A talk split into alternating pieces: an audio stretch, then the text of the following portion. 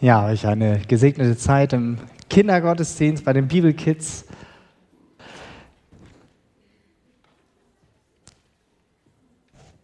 Ostern und du. Winnie hat das gerade schon angedeutet. Heute startet eine neue Predigtreihe und wir werden uns dabei unter anderem Bibeltexte aus dieser Passions-, aus der Leidensgeschichte von Jesus anschauen und diese Ereignisse umfassen ja die ganze Zeit bis zur Kreuzigung und dann zur Auferstehung, Ostern landen wir dann. Und wir werden uns bei den Texten jeweils anschauen, wo wir uns auch darin wiederfinden, was das mit uns ganz persönlich zu tun hat, mit dir und mit mir. Eine Frage zum Anfang. Wer von euch hat sich schon mal richtig hilflos gefühlt. Ich vermute mal, dass die, die sich jetzt nicht gemeldet haben, auch Situationen kennen und auch du zu Hause, der du zuschaust. Ich glaube, kein Mensch auf dieser Welt hat sowas noch nicht erlebt. Kein Mensch war noch nie in dieser Situation, sich nicht hilflos zu fühlen. Versuch dich bitte mal an eine Situation ganz konkret zu erinnern, an eine konkrete Situation. Denk mal ganz kurz nach.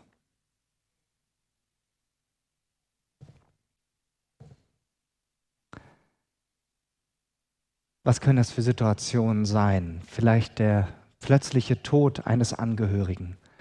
Und du musstest dann auf einmal damit umgehen, warst damit konfrontiert. Es kann auch eine Situation in der Schule gewesen sein, in der Uni, im Job, wo dich jemand anders bloßgestellt hat. Und du so perplex warst, dass du gar nicht wusstest, was kann ich jetzt tun? Fühltest dich vorgeführt, hilflos. Vielleicht auch eine Kündigung.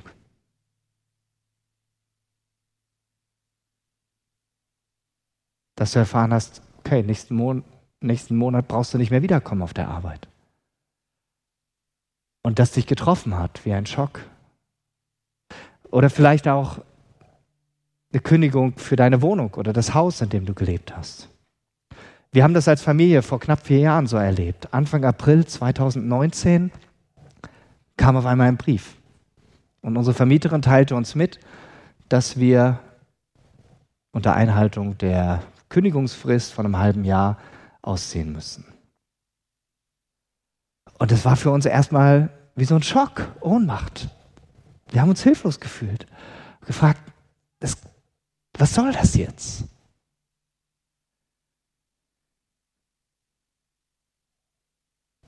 Kein Verständnis für diese Situation. Und natürlich sofort die Frage, wie geht's weiter? Was sollen wir damit machen?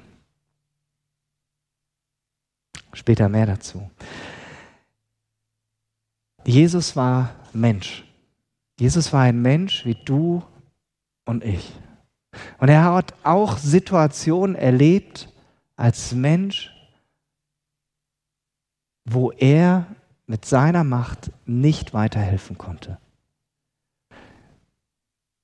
Es gibt eine Szene, da weint Jesus über einige Städte in Israel, in denen er ganz viele Wunder getan hat.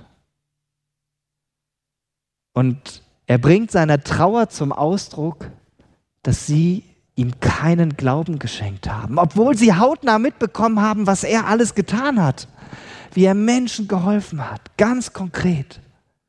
Und er litt daran, dass sie ihm keinen Glauben geschenkt haben. Dagegen konnte er nichts tun. Und heute sehen wir uns eine Situation an, in der es Jesus selbst an den Kragen ging. Doch in dieser Situation war Jesus, wie wir sehen werden, nicht hilflos, sondern er weiß, wie er sich verhalten kann, denn er hat seine Sicherheit in Gott. Jesus zeigt uns, wie wir unsere Sicherheit in Gott finden, mitten in Situationen, in denen wir uns hilflos und ausgeliefert fühlen. Und gerade in einer Welt, in der die Krisen eher zunehmen als abnehmen, ist es so wichtig, ist es so entscheidend, dass jeder von uns lernt, dass wir im Zentrum von Gottes Willen leben. Und dass wir dort unseren Schutz und unsere Sicherheit suchen und nicht in den Dingen dieser Welt. Wenn ich mir die Nachrichten anschaue und was da alles auf mich einprasselt und das so wahrnehme, könnte ich manchmal, könnte ich manchmal heulen. Vielleicht geht es dir auch manchmal so. Ich kann diese Welt nicht retten. Ich kann die Erdbebenopfer in Syrien und der Türkei nicht versorgen. Ich kann den Krieg in der Ukraine nicht beenden. Ich kann das soziale Ungleichgewicht, was auch hier in Deutschland immer größer wird, auch nicht verhindern. Keiner von uns kann das. Dafür kam aber Jesus. Und das finde ich einfach so entlastend. Jesus will uns durch seinen Heiligen Geist helfen, mitten in diesen Zeiten, in denen wir leben, dass wir bei ihm die Sicherheit suchen und finden. Er hilft uns in seinem Auftrag unterwegs zu sein und mit seiner Kraft die er uns immer wieder neu schenken will. Und das zu tun, was er uns zeigt. Wir haben in der Textlesung von Winnie gerade gehört, wie Jesus im Garten Gethsemane gebetet hat. Das war kurz bevor Jesus gefangen genommen wurde. Und ich lese jetzt aus Gottes Wort den Text, der danach folgt. Das ist der Predigtext und ich bitte euch, dazu aufzustehen.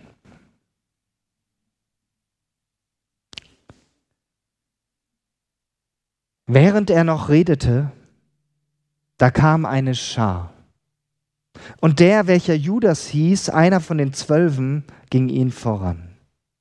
Und er ging auf Jesus zu, um ihn zu küssen. Da sagte Jesus zu ihm, Judas, mit einem Kuss lieferst du den Menschensohn aus? Als nun seine Begleiter sahen, was da geschehen sollte, sagten sie, Herr, sollen wir mit dem Schwert reinschlagen? Und einer von ihnen schlug nach dem Knecht des hohen Priesters und hieb ihm das rechte Ohr ab. Jesus aber entgegnete, Lass das, nicht weiter, und er rührte das Ohr an und heilte ihn. Dann sagte Jesus zu den hohen Priestern und zu den Hauptleuten der Tempelwache und zu den Ältesten, die zu ihm gekommen waren, wie gegen einen Räuber seid ihr ausgezogen mit Schwertern und Knüppeln. Tag für Tag war ich bei euch im Tempel und ihr habt mich nicht festgenommen. Aber das ist eure Stunde. Und darin besteht die Macht der Finsternis. Nehmt wieder Platz.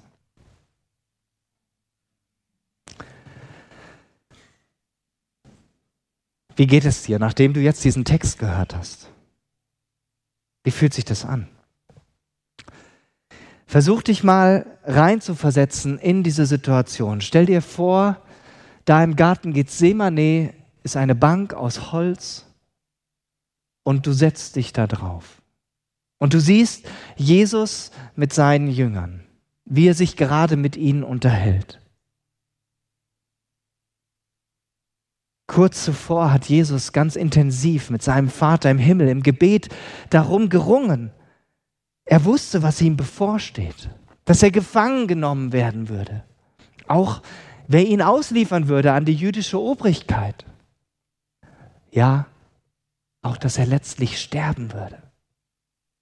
Und dann auf einmal wird es immer lauter. Schritte sind zu hören, Stimmen, Geräusche. Eine Schar bewaffneter Männer nähert sich. Mit Schwertern, Knüppeln und Fackeln. Und dann, dir kommt es vor wie in Zeitlupe. Ein Mann geht auf Jesus zu, um ihn zu küssen wie man einen guten Freund nun mal begrüßt. Du weißt nicht, wer das ist und was das bedeutet, aber dann hörst du, wie Jesus anfängt zu sprechen.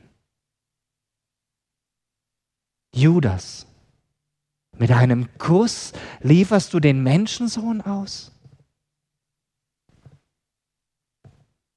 Was für ein krasser Moment.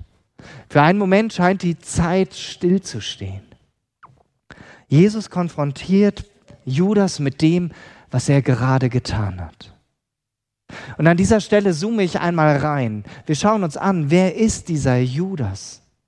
Dieser Judas Ischariot, der Jesus hier ausliefert. Er war einer der zwölf Jünger von Jesus. Er war drei Jahre mit ihm unterwegs. Er hat alles mitbekommen, was Jesus getan hat. Er hat alle Dinge mitbekommen, die Jesus ihnen gesagt hat vom Reich Gottes. Noch viel mehr, als wir in der Bibel nachlesen können. Und doch war er anscheinend zutiefst enttäuscht. Er hatte sich das mit Jesus so viel glorreicher vorgestellt dass Jesus derjenige ist, der sie befreit von der Vorherrschaft der Römer. Dass er diese Fesseln der Juden löst. Aus der, Bef aus der Unterdrückung herausholt. Aber Pustekuchen, Jesus war nicht der erhoffte Befreiungskämpfer. So richtig viel Einblick bekommen wir ja nicht in das Leben und in die Gedanken von Judas nur so bruchstückhaft. Aber klar ist, einige Tage zuvor fasst Judas den Gedanken, Jesus auszuliefern. Er geht zu dem Hohen Rat hin und bietet ihnen an, Jesus auszuliefern. Die hatten Jesus ohnehin schon längst auf dem Kieker. Sie wussten nur nicht so richtig, wie sie ihn dingfest machen können. Und da kam ihm dieser Judas gerade recht. Sie versprachen ihm Geld und er überlegte sich, wann er bei welcher Gelegenheit Jesus am besten ausliefern könnte. Und Jesus stellt ihm jetzt diese Frage, Judas, mit einem Kuss lieferst du den Menschensohn aus? Mit Sicherheit war das wie ein Stich ins Herz von Jesus. Es hat ihm wehgetan, dass einer seiner engsten Freunde ihn ausgeliefert hat. Es hat ihn nicht kalt gelassen und es hat ihm zutiefst wehgetan. Was für ein Schmerz. Und Jesus tat es deswegen auch so sehr weh, weil er wusste, Judas hat sich gegen mich entschieden, obwohl er alles mitbekommen hat. Was für ein Schmerz.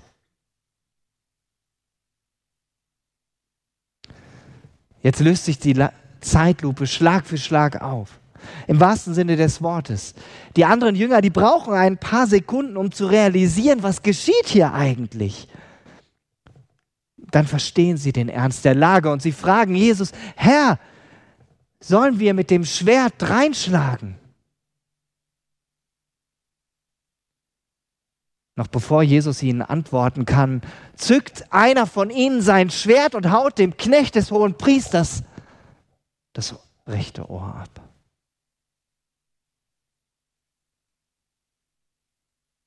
Das wäre doch jetzt eine super Gelegenheit gewesen für Jesus, seine Macht und Stärke zu demonstrieren. Er hätte sich eine Schar von Engeln zu Hilfe holen können und dann hätte er es ihnen so richtig gezeigt. Aber genau das hat Jesus nicht getan. Das Gegenteil ist der Fall. Er will nicht, dass er verteidigt wird. Jesus ergreift das Wort und sagt, lass das, Halt ein, nicht weiter. Und wir sehen hier, dass Jesus sich seines Auftrags, den er von seinem Vater im Himmel hatte, absolut bewusst war.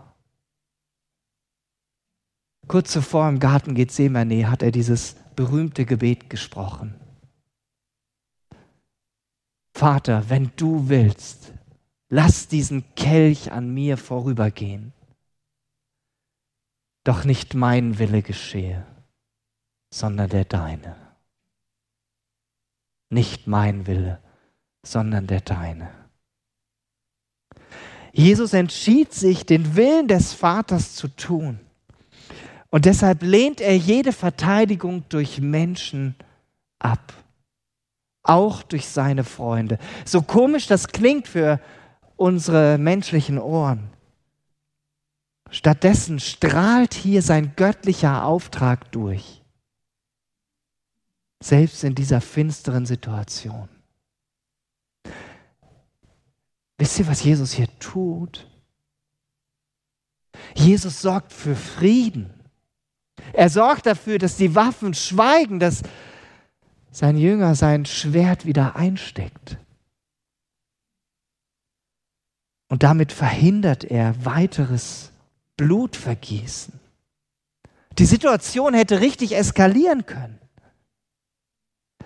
Was ist das für eine intensive Botschaft für unsere Zeit heute. Wir versuchen mit noch mehr Waffen den Krieg in der Ukraine zu beenden. Nein, ich bin kein Militärexperte.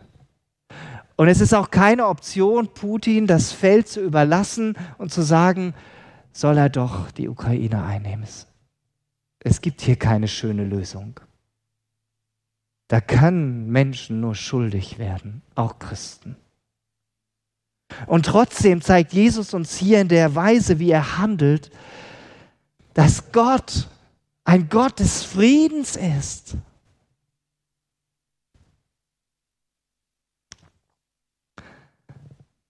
Mich hat das zutiefst angerührt, als ich mich damit beschäftigt habe, als ich diesen Text mir näher angeschaut habe. Jesus weiß sich in Sicherheit bei seinem Vater im Himmel. So wie dieser Bergsteiger hier ziemlich viel Sicherheit hat und Vertrauen in dieses Seil und damit diesen Berg erklimmt. Nur deshalb behält er selbst in dieser Situation das Heft in der Hand und das sehen wir auch an dem, was Jesus als nächstes tut. Simon Petrus hatte dem Knecht des hohen Priesters das Ohr abgeschlagen. Im Johannesevangelium lesen wir, dass Simon Petrus das war. Passt ja auch zu ihm. Der Voreilige, der immer das erste Wort hatte und der hier auch nicht abgewartet hat, sondern gleich draufgehauen hat. Und der Mann, der blutet am Kopf. Sein Ohr fehlt ihm. Und was tut Jesus? Jesus rührt das Ohr an und heilt ihn. Unser Jüngster hat zu, in seinem Adventskalender letztes Jahr verschiedene Tiere drin gehabt. Und eins davon war dieses Schaf. Und er hat viel damit gespielt und plötzlich stellten wir fest, ups, ich habe es als Bild auch mitgebracht, da fehlt ein Ohr. Und immer wenn unser Jüngster jetzt damit spielt und dieses Schaf hat, dann zeigt er mir, oh, oh. kann er noch nicht sagen, das Ohr fehlt, aber er zeigt immer wieder drauf.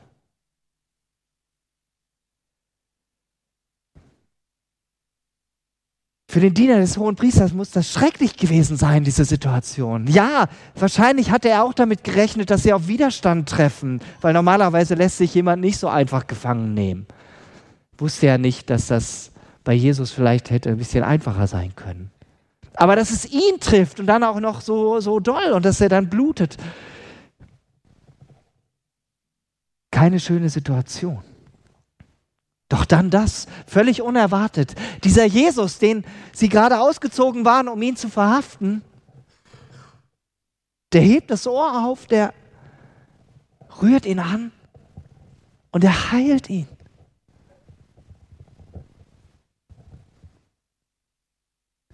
Und wir sehen hier, ja, genau dazu. Dazu war Jesus in diese Welt gekommen. Um uns Menschen zu zeigen, Gott will nicht zerstören, Gott will nicht verletzen, sondern er will heilen, innerlich und äußerlich. Und Jesus hat das gezeigt in der Weise, wie er mit Menschen umgegangen ist. Unzählige Kranke hat er geheilt. Ich weiß nicht, ob du schon mal die vier Evangelien durchgelesen hast unter diesem Aspekt und darauf geachtet hast, wie oft Jesus alle Menschen geheilt hat, die zu ihm kamen. Unfassbar. Ich muss da immer wieder neu staunen drüber. Auf diese Weise haben so viele Menschen Gottes Macht an ihrem eigenen Körper gespürt. Und wenn ich das richtig sehe, ihr könnt mich gern korrigieren, dann ist dieser Knecht des hohen Priesters die letzte Person, die Jesus geheilt hat. Er heilt im Prinzip seinen Feind.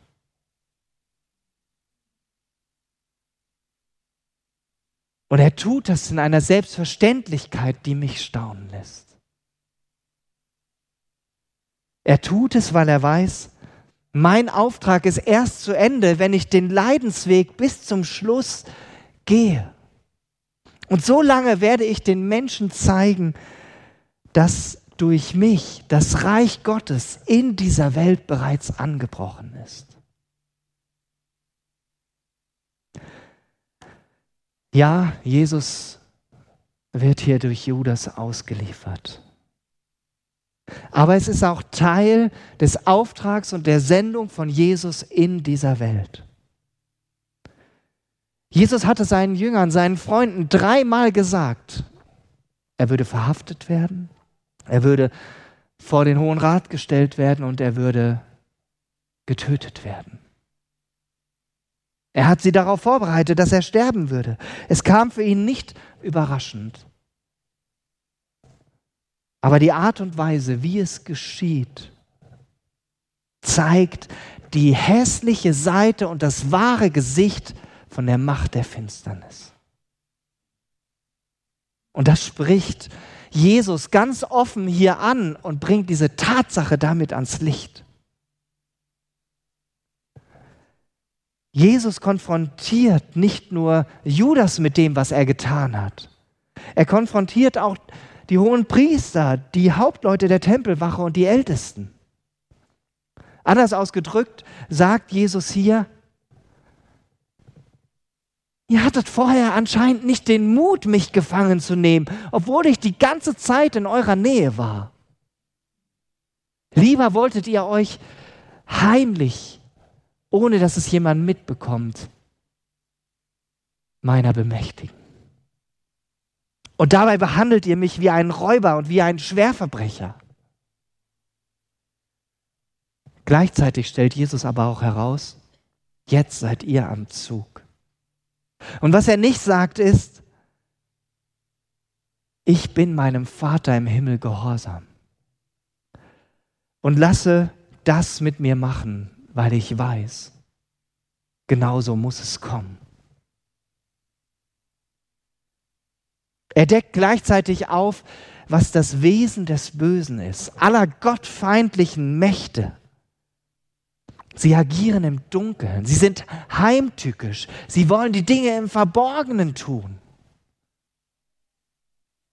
Und das erleben wir auch in unserem Leben. Dinge, die nicht in Gottes Willen sind, die passieren oft im Verborgenen, in unserem Inneren, in unseren Gedanken, so dass es keiner mitkriegt.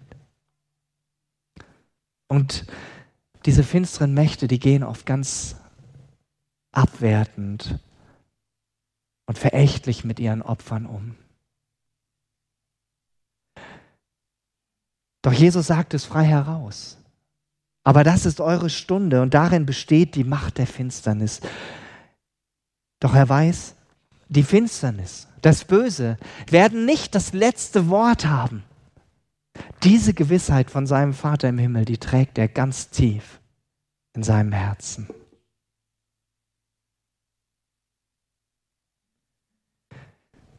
Jesus ließ sich ausliefern. Ja, und selbst in dieser Situation behielt er den Fokus auf seinen Auftrag, den sein Vater im Himmel ihm gegeben hatte. Er sorgte für Frieden und beendete das Blutvergießen. Ja, er heilte sogar seinen Feind und er zeigt uns damit, wie wir mit unseren Feinden umgehen können, dass wir ebenfalls fähig sein können, unsere Feinde zu lieben. Ostern und du. Was hat dieses Ereignis, diese Auslieferung von Jesus durch Judas mit deinem und meinem Leben zu tun? Jesus zeigt uns, er ist nicht einfach das Opfer böser Machenschaften. Er braucht sich auch nicht frei zu kämpfen. Er bleibt in der engen Verbindung mit seinem Vater im Himmel und handelt deshalb als freier Mensch, obwohl er dabei ist, gefangen genommen zu werden. Auch wir erleben Situationen, in denen wir uns ausgeliefert fühlen. Du und ich. Doch indem wir, du als Mensch, als Mann und als Frau, dir deiner Identität in Christus bewusst bist, kannst du ebenfalls anders handeln. Mitten in einer solchen ausweglosen Lage, weil du weißt, in wem du verwurzelt bist, zu wem du gehörst. Als wir vor knapp vier Jahren diese Eigenbedarfsbekündigung, äh, Eigenbedarfskündigung bekamen, war für uns relativ schnell klar, dass für uns ein Ortswechsel dran ist. Ja, wir hätten klagen können, denn uns war klar, unsere Vermieterin wird mit 86 Jahren nicht mehr in unser Reihenhaus mit mehreren Treppenstufen einziehen. Wir wussten, sie möchte uns einfach nicht mehr in diesem Haus haben. Klammer auf, Klammer zu, das Haus steht bis heute leer. Aber wir hatten keinen Frieden darüber. Wir hatten keinen Frieden darüber. Und wir haben gleichzeitig gemerkt, wie Jesus uns einen neuen Weg geebnet hat und die Türen hier nach Herborn komplett offen standen. Er uns mit einem neuen Haus versorgt hat und allem, was dazugehört. Und darüber hatten wir ganz viel Frieden. Im Vorwärtsgehen. Auch du bist berufen, in deinem Umfeld für Frieden einzustehen.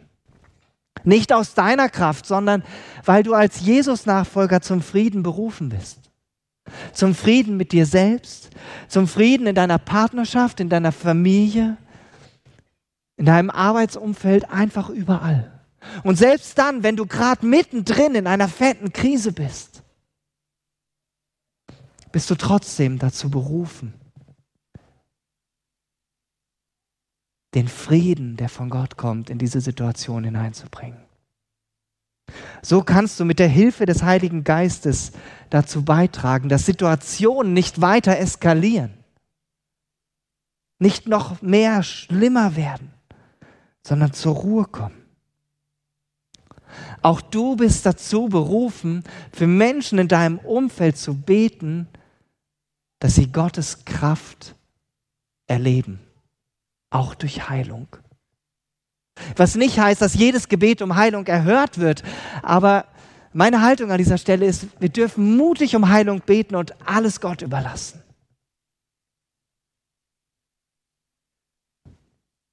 Und du darfst das sogar tun für Menschen, die dir Böses wollen. Ja, wir dürfen damit rechnen, dass Gott machtvoll eingreift und Menschen und Umstände heilt und wiederherstellt, auch wenn das Ergebnis des Gebets nicht in unserer Hand liegt. Grundlage dafür ist eine lebendige Beziehung zu Jesus. Er ruft dich heute dazu, dich neu dafür zu entscheiden, in deinem Umfeld einen Unterschied zu machen.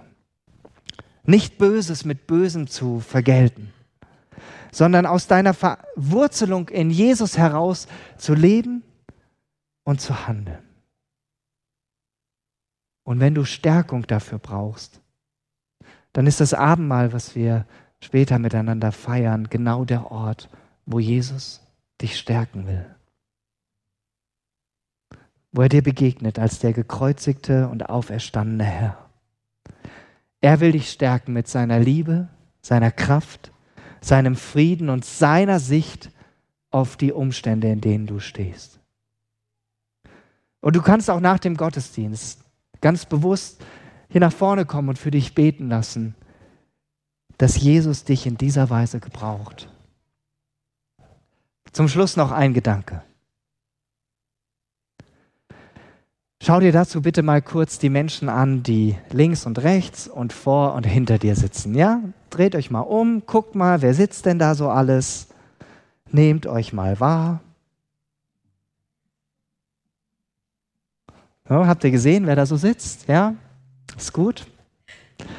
Und jetzt stell dir vor, jeder dieser Menschen, dich eingeschlossen, geht mit dieser Haltung in die nächste Woche.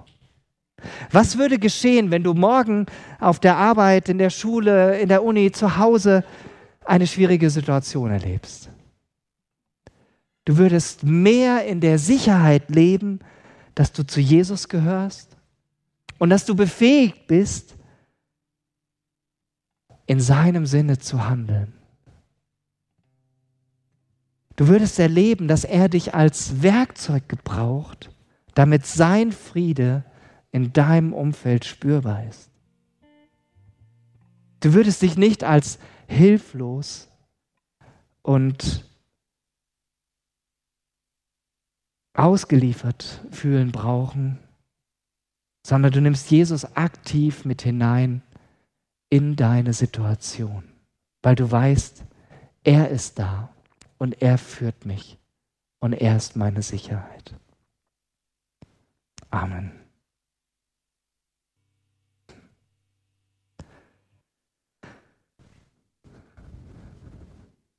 Jesus, ich finde es so bewegend, wie du reagiert hast in dieser Situation, wo du gefangen genommen wurdest. Dass du diese Sicherheit durch deinen Vater im Himmel hattest. Und deshalb feststehen konntest. Und deshalb den Fokus auf deine Sendung behalten konntest und für Frieden gesorgt hast und geheilt hast und damit die Atmosphäre verändert hast. Und ich bete, dass du jeden einzelnen von uns dazu gebrauchst, dass wir deinen Frieden und deine Heilung in unserem Umfeld sichtbar machen dürfen durch deine Kraft, nicht aus uns. Schenke du uns diese Erfahrung. Amen.